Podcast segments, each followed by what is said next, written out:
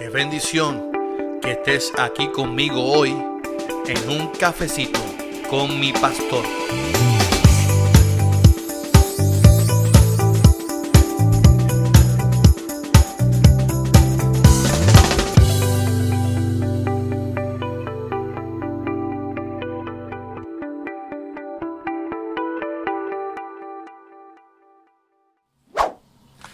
Bendiciones, bendiciones aquí el pastor Carlos Armando en un cafecito con mi pastor.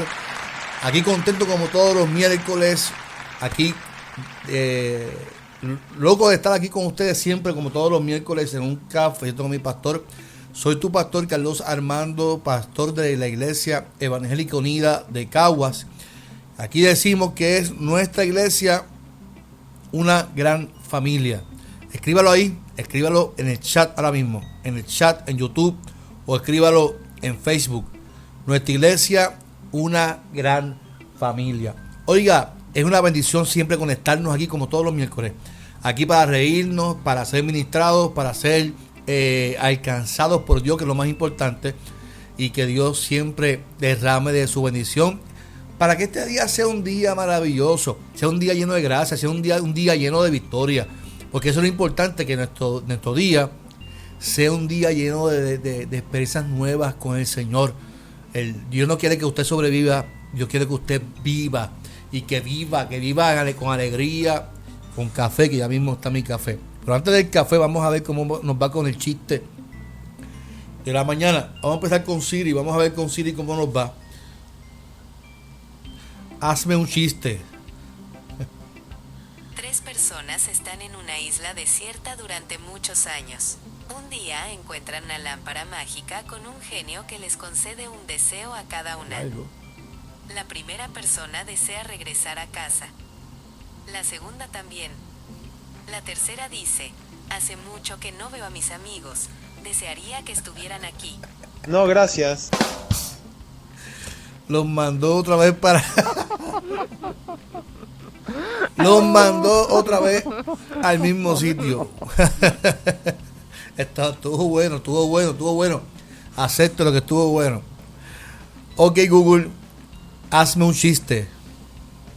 Inicia sesión con la aplicación Google Home. Ok, Google, hazme un chiste.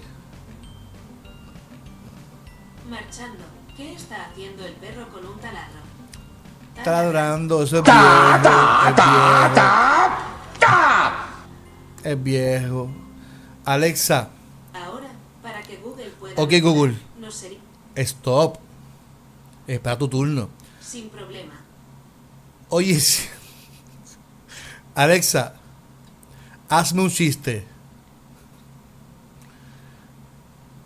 ¿Qué hace un vampiro conduciendo un tractor? Sembrar el miedo. Un elefante se balanceaba sobre la tela de una araña. Como que hace, hace dos miércoles. Porquería. Alexa no sirve. Yo no, yo no sé qué, yo hago con Alexa.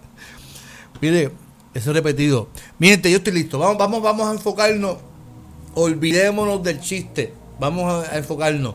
No olvide que este podcast es auspiciado por el Cafecito Virtual Shop, Metanoia Urban Brand y 07 Sportwear. También por la gente buena de Centro Terapéutico Actos, por Zona Saili eh, Nair Bar de Color Street, por eh, Mirvia, con Farmacia by Mirvia y por Loquetic by Evelyn. Así que son la gente que auspicia este podcast y espero que usted también lo auspicie a ellos. No, mire, Cafecito Virtual Shop y este jacket de Metanoia Urban Brand. Este jacket está súper duro, me encantó. Metanoia, búsquelo aquí, mira aquí, en metanoiaurbanbrand.com. Mi gente, vamos para el podcast de esta mañana.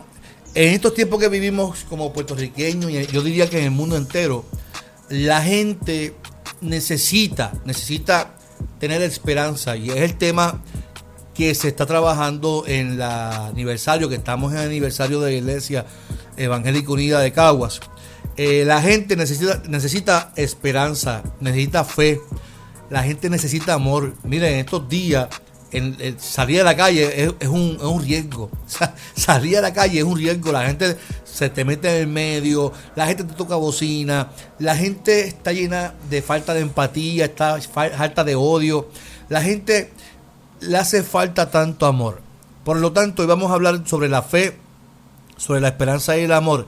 Y se encuentra, eh, lógicamente, en el texto de Primera de Corintios, habla que dice, ahora permanecen la fe, la esperanza y el amor, estos tres, pero el mayor de ellos, de ellos es el amor. Primera Corintios 13, ahora permanecen la fe, la esperanza y el amor, estos tres, pero el mayor de ellos es el amor. Y quiero definir por un momento qué es fe. Porque aquí se establece de que hay algo que no, que, que, que no, que, que va a existir, algo que siempre va a estar, algo que permanece, algo que está ahí, y es la fe. Y la fe no puede faltar en nuestra vida. Y la fe, según establece Pablo a los hebreos, es pues la, la fe, la certeza de lo que uno espera, la convicción de lo que no se ve.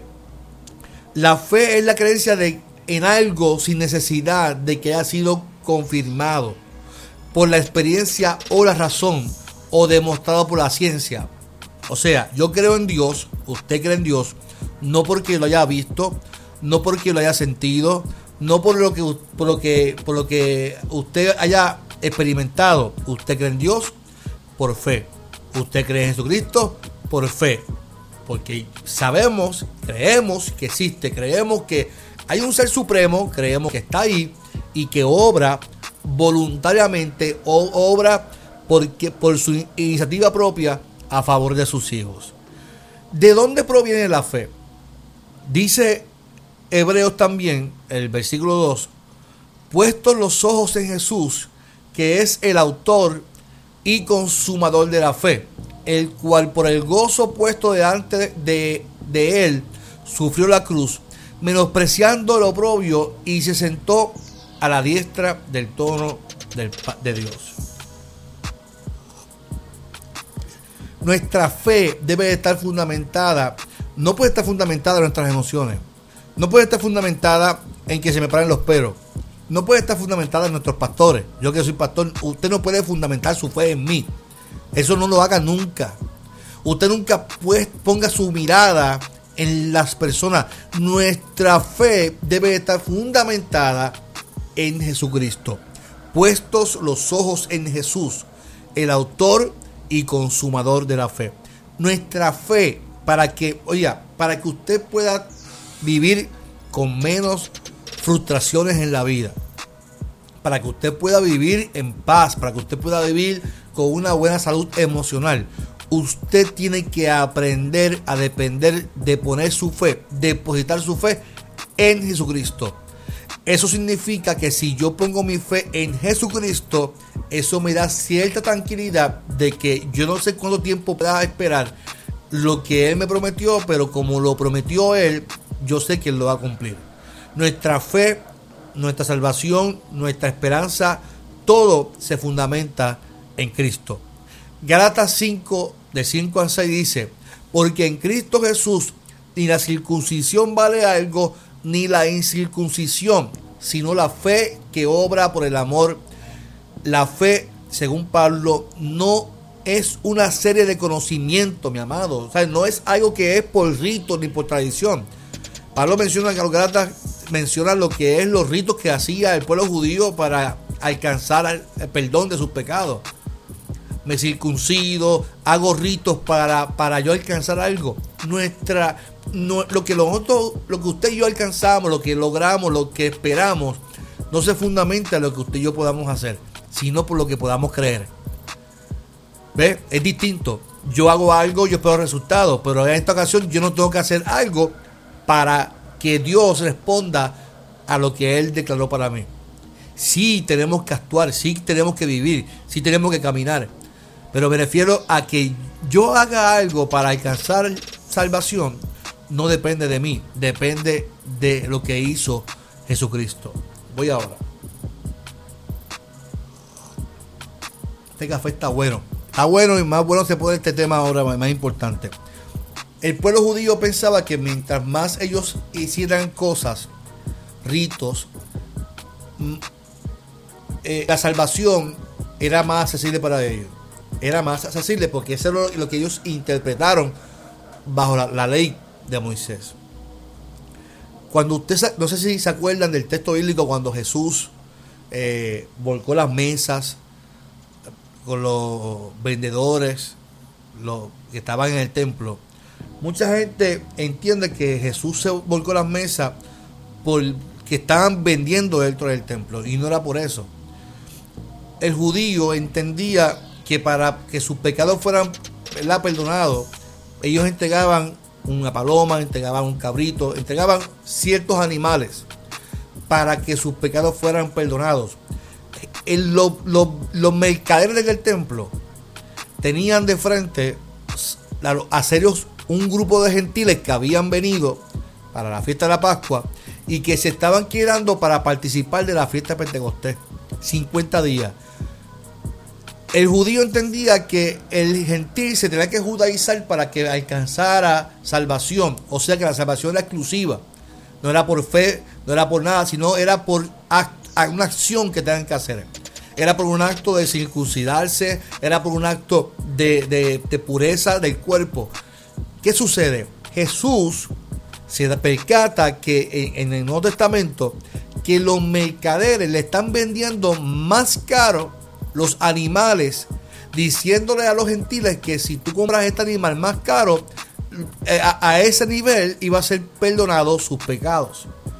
O sea, Jesús no se molesta porque estaban vendiendo, porque eso era normal en aquella época. Era normal que se vendieran, ellos estaban establecidos dentro del templo.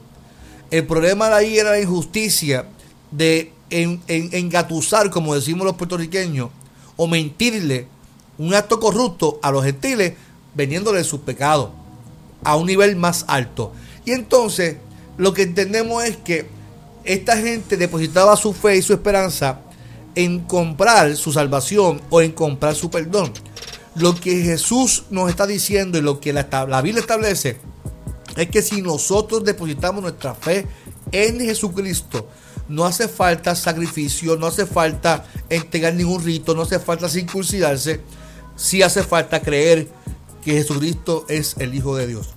Y ahí debe estar puestos nuestros ojos en Jesús, autor y consumador de la fe. Qué interesante, mi amado, qué interesante el saber que Dios está buscando que nosotros, nosotros pongamos nuestra mirada en su Hijo. Perdóname.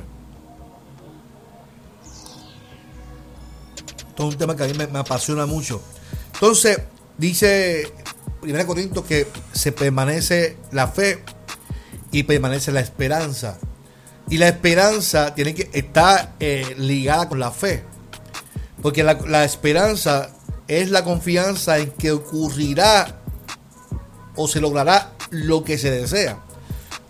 ¿Cuántos de aquí tienen esperanza de, lograr lo que tanto anhelan? Uno eh, eh, añora ver unos resultados de, de, lo que Él prometió para nuestras vidas. Y la esperanza nunca debe de morir, siempre debe de sentir un grado de esperanza de poder ver a nuestros hijos, de poder ver a eh, nuestros nietos, poder ver a nuestras parejas, poder ver eh, todo en los planes de Dios. La escritura, como medio de esperanza, dice en Romanos capítulo 15, versículo 4, porque las cosas que se escribieron antes para nuestra enseñanza se escribieron. O sea, cuando Pablo otra vez se, eh, se refiere a lo que se escribió antes, se refiere a la historia, al antiguo pacto. Lo que se escribió es para nuestra enseñanza, a fin de que por la paciencia y la consolación de las escrituras tengamos esperanza en Dios. O sea, mire qué interesante. Nosotros muchas veces leemos el Antiguo Testamento y a veces queremos hasta adjudicar cosas del Antiguo Testamento en el día de hoy. Y por eso es que la gente eh, eh, malinterpreta la Biblia, porque utilizamos textos para juzgar y, y, traer juicio a nuestro contexto cuando no está bien hacerlo. Lo que se escribió es para nuestra enseñanza, es para, para que podamos entender y tengamos que por la paciencia, la consolación, tengamos esperanza en Dios. De que si Dios obró a favor del pueblo de Israel, Dios sigue obrando a favor de nosotros. Nadie le torció el brazo a Dios para que obrara a favor del pueblo. Fue Dios quien decidió liberar al pueblo de Israel. Fue Dios quien decidió bendecirlos. Fue Dios quien decidió alimentarlos. Fue Dios quien decidió amarlos. Fue Dios quien decidió restaurarlos. Fue Dios quien decidió entregarse él mismo para que el mundo alcanzara salvación. Por lo tanto, la Biblia nos tiene que, cuando leo la Biblia, leo el antiguo pacto, leo el nuevo, me tiene que dar esperanza. Me tiene que llenar de esperanza. Y si usted, si usted lee la Biblia, mire, le voy a hablar por, ejemplo de Apocalipsis. Apocalipsis es un libro que, donde la gente lo lee y automáticamente le busca las cuatro, las cinco patas al gato. Y me voy a explicar el por qué. Esto se pone interesante, como dice por ahí, oye, esto está bueno, esto está bueno, mire. Apocalipsis se escribe en un contexto muy distinto al nuestro. Por lo tanto, es complicado que usted quiera adjudicar acontecimientos del Apocalipsis a nuestro contexto. No fue la intención por lo cual se escribe Apocalipsis. Juan, que es un Juan distinto al apóstol y distinto al discípulo amado, distinto al bautista, es otro Juan que está preso en la isla de Pasmos. Recibe una revelación. La palabra revelación significa destapar. Había un issue, había un problema social, había un problema político en las siete iglesias de Asia Menor, porque si usted lee el capítulo 1, el libro está dirigido de Juan para las siete iglesias de Asia Menor. Había un nicho allí. No está hecho para nosotros, está escrito para las siete iglesias de Asia Menor. Había un nicho político social bien serio. Entonces, Juan le escribe y dice, bienaventurado el que lee y bienaventurado el que escucha lo que yo voy a decir. Y Juan comienza a relatar una, una, breve revelación del problema que había con la intención de que el imperio romano, que era quien gobernaba en ese momento, cuando escuchara, porque no todos sabían leer, cuando escuchara el mensaje no entendieran, pero la iglesia sí la pudiera entender. Por lo tanto, los símbolos no es para que usted y yo estuviéramos ahora definiendo cuándo que Cristo viene por su iglesia. Ese no es el sentido del, libro.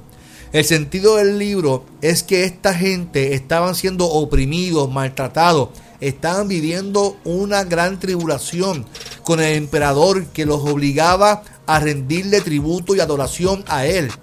Y el cristiano que no rindiera tributo al emperador los torturaban y los mataban y los llevaban a una tribulación muy, muy grande. Entonces estaba disyuntiva. Si yo como cristiano, como creyente en Cristo, me someto al emperador o prefiero ser fiel y torturado por el emperador. Y ahí que está el mensaje del Apocalipsis, enmarcado en una esperanza a una gente que estaba viviendo opresión, que estaba viviendo una gran tribulación, estaban viviendo maltrato, que estaban viviendo corrupción, que estaban viviendo tiempos difíciles. Ahí está enmarcado el libro de Apocalipsis. En un imperio que estaba eh, subyugando a un pueblo. Que aún, mire, que los marcaba, sí, los marcaba. La marca de la bestia que usted dice que es un chip hoy en día. No, en aquel tiempo los, marcaban con, como si fuera un esclavo. Los marcaban, usted sabe que cuando le, con caliente un metal le, le marcaban a las vacas, pues así marcaban a los esclavos y así era la marca de la bestia que se refiere al emperador. Marcaban a los que se soyugaban al emperador. No estamos hablando de un chip, no estamos hablando, de cosas que se inventa la gente. Estamos hablando de gente que vivió en opresión. Nosotros no, no nos podemos ver de esa manera porque no vivimos como ellos vivieron. Y pensamos que es que nosotros vamos a vivir eh, todo lo que están viviendo ellos. Sí, nosotros vamos a vivir tribulación, sí vamos a vivir tiempos difíciles, pero el mensaje final del Apocalipsis es esperanza. Esperanza a los que son fieles. Es más, mire, lo voy a leer, no está apuntado aquí, pero lo voy a leer para que me entienda. Apocalipsis 21, que es el, de los textos finales del texto, dice, vi un cielo nuevo y una tierra nueva. Eso es lo que Juan, Dios le está revelando a, Juan, que vio un cielo, un nuevo cielo y una tierra nueva, porque el primer cielo y la primera tierra pasaron, el mar ya no existirá más. Y yo, Juan, vi la santa ciudad, la nueva Jerusalén, descender del cielo de Dios, dispuesta como una esposa ataviada con su marido. Y oí una, una voz del cielo que decía, he aquí, el tabernáculo eh, de Dios con los hombres, y Él morará con ellos, y ellos serán su pueblo. Y Dios mismo estará con ellos como su Dios. Mire, enjugará, enjugará, dice, enjugará Dios toda lágrima de los ojos de ellos y ya no habrá muerte, ni habrá más llanto, ni clamor, ni dolor, porque las primeras cosas pasaron. ¿De qué se refiere? Se refiere a todo lo que ellos experimentaron, de la tortura, de la tribulación, los mataban, los metían debajo del altar. Esta gente fueron torturados por el emperador. Y Dios le está llevando un mensaje de esperanza. Le está diciendo que ya no habrá más llanto, no habrá más muerte, porque a los fieles, dice el libro, los incluiré al libro, al árbol de la vida. Nótese que en, en Génesis, por el pecado de Adán, Dios destituye al hombre del árbol de la vida. En Apocalipsis lo está incluyendo. Yo los incluiré en el árbol de la vida. Eso es esperanza. Esperanza es poner nuestra mirada en Dios y saber que Él, por, aunque yo por mi fidelidad viva momentos difíciles, pero sé que hay esperanza por medio de Dios. Esperanza es saber que aunque las cosas no estén tan bien como nosotros creemos, si hay una iglesia que se mantiene fiel, hay un sector, hay un pueblo que se mantiene fiel a Dios, que no cae ante los desórdenes que vivimos hoy en día como pueblo. Que no caemos en, los desórdenes, en la, depravación, no caemos en, la moda, no caemos en lo que, lo que el mundo, hacia donde el mundo se dirige.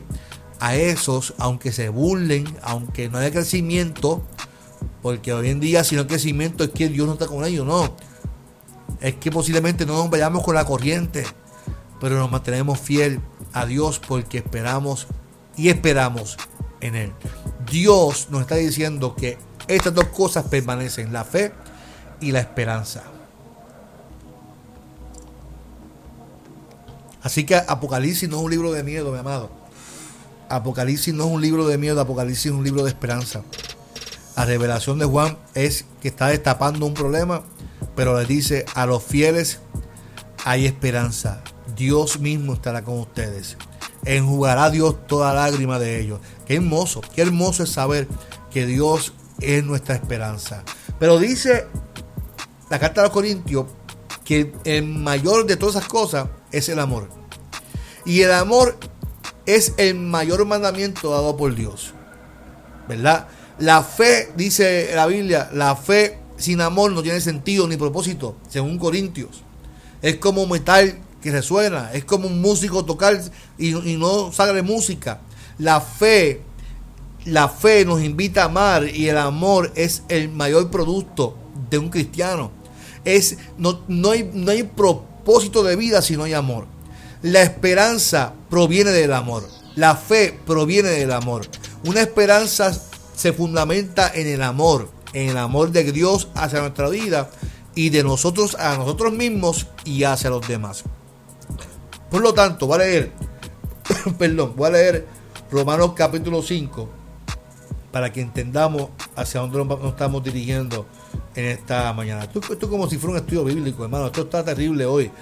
Eh, justificados pues por la fe, tenemos paz para con Dios por medio de nuestro Señor Jesucristo, por quien también tenemos entrada por la fe a esta gracia en la cual estamos firmes y nos gloriamos en la esperanza de la gloria de Dios. Y no solo esto, sino que también nos gloriamos en las tribulaciones, sabiendo que la tribulación produce paciencia y la paciencia prueba y la prueba esperanza y la esperanza no avergüenza, porque el amor de Dios ha sido derramado en nuestros corazones por el Espíritu. Mi amado, qué interesante saber que la Biblia siempre se entrelaza y hay textos que nos invitan a, uno al otro. Y aquí en, en, Romano nos está diciendo básicamente lo mismo que nos dice los Corintios. Que la fe y la esperanza están enlazadas con Cristo. Pero el amor permanece porque el amor viene de Dios. La esperanza, la fe y el amor son esenciales en la vida del cristiano. Pero el fundamental es amor. De nada vale que usted me diga a mí que tiene fe, que tiene esperanza, pero no ama a su hermano que no se ama usted mismo, que usted no, no, se ama, no se valora usted mismo. yo te invito en esta mañana a que tú reflexiones en estas tres palabras, fe, esperanza y amor. Y que hoy podamos entender que Dios nos está llamando a que nos amemos a nosotros también primero, que amemos a Dios sobre todas las cosas, así como el pueblo que, fue oprimido, pero decidió poner a Dios primero a pesar de sufrir, a pesar de las consecuencias de ser obediente a Dios, porque aman a Dios. Y Dios está buscando gente como tú y como yo, que nos entreguemos en amor a Dios. Posiblemente negándonos a placeres, negándonos a cosas que nos gusten, pero lo hacemos porque amamos a un Dios que se entregó para darnos salvación a nosotros. Hoy te invito a que ese amor inunde tu vida, mi amado. Que ese amor de Dios inunde tu familia, que inunde tu corazón. Para que de esa misma manera puedas dar amor a otras personas. Este mundo, yo lo dije el, miércoles pasado y lo, vuelvo a repetir. Este mundo puede ser transformado. Este mundo puede ser transformado. Lo que hace falta es gente que ame gente que ame, respete, valore, gente que ame, que, simplemente ame a Dios y ame a, los demás, entienda a la gente. No podemos vivir con coraje, no podemos vivir con tanta eh, experiencia que nos marque. Tenemos que amar, amar, amarnos y darnos de prejuicio, dejarnos de tanta, de tanta eh, murmuración de tanta maldad, competencia, tenemos que amarnos. En este tiempo que estamos viviendo, es esencial tener en nuestro equipaje la fe, la esperanza y el amor. Hoy es un buen día. Mi amado que me estás escuchando, me estás viendo acá. Hoy es un buen día para activar nuestra fe, activar nuestra esperanza y sobre todo activar el amor de Dios para poder transformar este mundo. Oro al Señor para que podamos tener fe, podamos tener esperanza y podamos amar como Dios nos ama a nosotros. Señor, en esta mañana te doy gracias por tu amor infinito.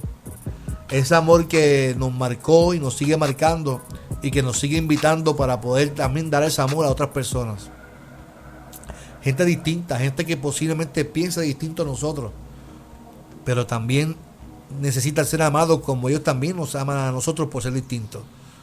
Te pido que tú hables y que tú transformes nuestra vida en esta mañana y que este día, hoy miércoles, sea un día lleno de gloria y de victoria en nombre de Jesús. A ti presento este día, un día lleno de victoria, lleno de gracia, y que podamos dar por gracia lo que por gracia recibimos que es fe, esperanza y amor. En el nombre de Jesús oramos a ti. Amén, amén. Y amén, mi amado. Muchas bendiciones. Les amo mucho. Espero que hayas disfrutado este cafecito. Si te gustó este, este podcast, dale like, por favor, aquí en YouTube. Suscríbete al canal. Comparte este contenido para que otros también sean edificados. Comparte tu café también si estás tomando café conmigo. Y no olvides no olvides compartirlo a, tus familiares. Y no olvides que este podcast es auspiciado por Cafecito Virtual Shop, Metanoia Urban Brand, 07 Sportwear y por esta gente buena que está aquí siempre presente en mi podcast. Mis amados, este es tu pastor Carlos Armando en un cafecito con mi pastor. Muchas bendiciones a todos.